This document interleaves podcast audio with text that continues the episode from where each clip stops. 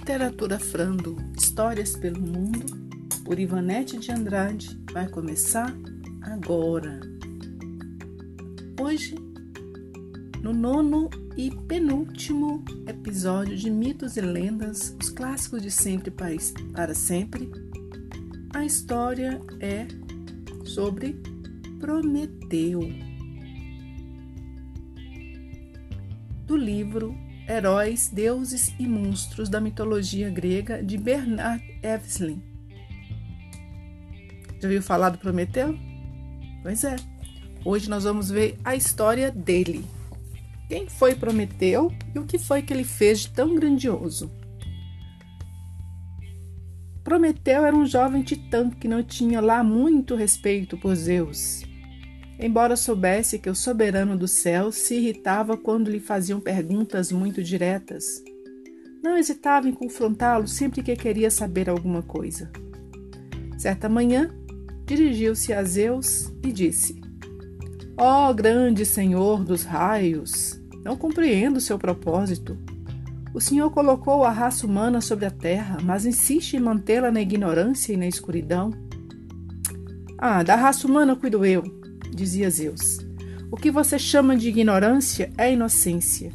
O que você chama de escuridão é a sombra de minha vontade. Os mortais estão felizes como estão. E foram concebidos de tal forma que vão continuar felizes até que alguém os convença do contrário. Para mim, esse assunto está encerrado. Mas Prometeu insistentemente continuava: Olhe para a terra, olhe para os homens. Eles vivem nas cavernas, andam à mercê dos animais selvagens e das mudanças do tempo. Comem carne crua. Se existe algum propósito nisso, eu imploro. Diga-me qual é. Por que o Senhor se recusa a dar aos homens o dom do fogo? Zeus respondeu: Por acaso você não sabe, jovem Prometeu, que para cada dom existe uma punição?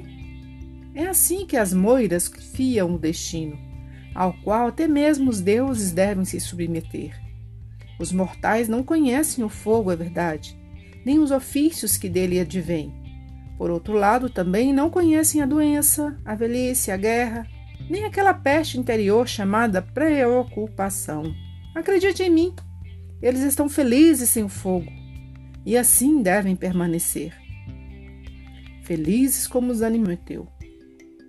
Qual é o sentido de criar os humanos e fazer deles uma raça distinta, dotando-os de, de escassa pelagem, de certa inteligência e do curioso charme da imprevisibilidade? Se devem viver dessa maneira, por que separá-los dos animais? Ah, os humanos têm outra qualidade, disse Zeus. Eles possuem o dom da adoração uma predisposição para admirar nosso poder, para ficar intrigados diante de nossos enigmas, para se maravilhar diante de nossos caprichos. Foi para isso que foram criados. Mas não ficariam mais interessantes se dominassem o fogo e criassem maravilhas com ele? Questionava Prometeu. Mais interessantes, talvez, porém infinitamente mais perigosos, respondia Zeus pois os humanos contam ainda com mais esta característica: a vaidade. Um orgulho próprio que, ao menor estímulo, pode adquirir proporções descomunais. Dê a eles o progresso e eles imediatamente se esquecerão daquilo que os torna seres assim tão aprazíveis: a humildade, a disposição para adorar. Vão ficar todos cheios de si e vão começar a se considerar deuses também correremos o risco de vê-los bem aqui, à nossa porta, prontos para invadir o Olimpo. Agora chega, Prometeu. Tenho sido paciente com você, mas minha paciência tem limites.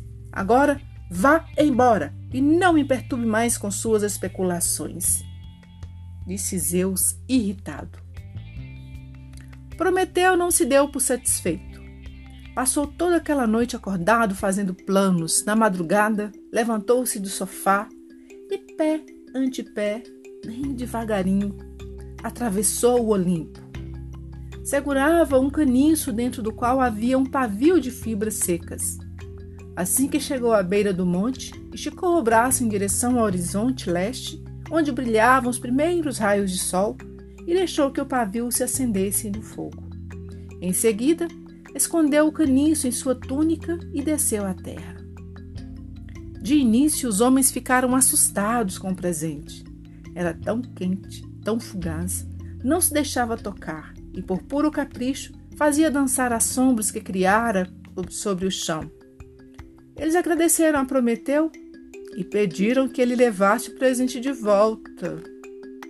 Mas Prometeu buscou a carne de um servo caçado recentemente e a segurou sobre o fogo.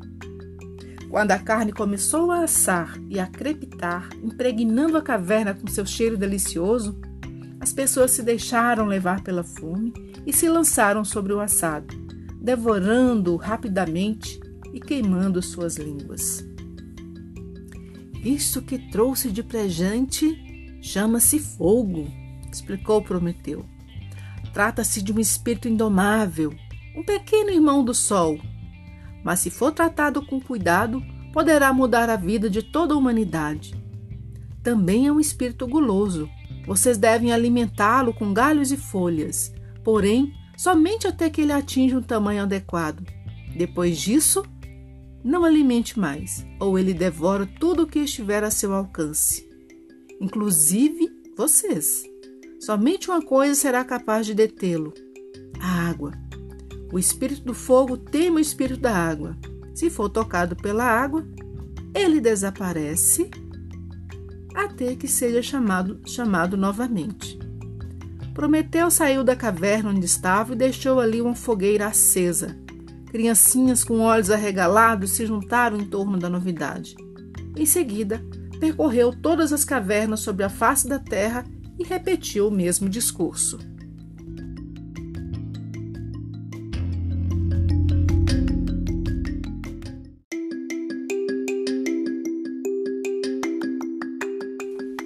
Algum tempo depois, Zeus olhou do alto do Olimpo e ficou perplexo. Tudo havia mudado. Os homens haviam deixado suas cavernas, Zeus viu cabanas de lenhadores, fazendas, vilarejos, cidades muradas e até mesmo um castelo, ou dois. Os homens cozinhavam os alimentos e carregavam tochas para iluminar seu caminho à noite. No interior de oficinas flamejantes, fabricavam coxos, quilhas, espadas e lanças. Construíam navios e costuravam velas, ousando se aproveitar da fúria dos ventos para se locomover. Usavam capacetes, travavam batalhas montados em bigas, assim como faziam os próprios deuses. Zeus ficou furioso e imediatamente apanhou o maior raio de que dispunha. Se eles querem fogo, dizia, então fogo eles terão, e muito mais do que pediram. Vão transformar aquele mísero planeta que eles chamam de Terra em um monte de cinzas. Mas de repente, mudou de ideia, porque surgiu uma ideia nova em sua mente. E Zeus baixou o braço. Além de vingança, ficava pensando, quero diversão. Que ele se destrua com suas próprias mãos e suas próprias descobertas.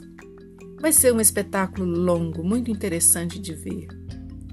Deles posso cuidar depois. Meu assunto agora é com Prometeu. Zeus chamou seu, sua guarda de gigantes e ordenou que eles prendessem Prometeu, levassem até o Cáucaso e amarrassem no pico de uma montanha com correntes tão fortes, mas muito fortes, especialmente forjadas por Hefesto, que nem um titã em fúria seria capaz de arrebentá-las. Feito isso, chamou dois abutres e mandou que eles comessem lentamente o fígado daquele obstinado amigo dos mortais. Os homens sabiam que algo de terrível acontecia na tal montanha, mas não sabiam exatamente o que. O vento uivava como um gigante atormentado e às vezes gritava como as aves de rapina. Prometeu permaneceu ali durante muitos séculos até nascer outro herói suficientemente corajoso para desafiar os deuses. Esse herói foi Heracles, que subiu até a montanha, cortou as correntes que prendiam Prometeu e matou os abutres. Essa foi a história de hoje, pessoal.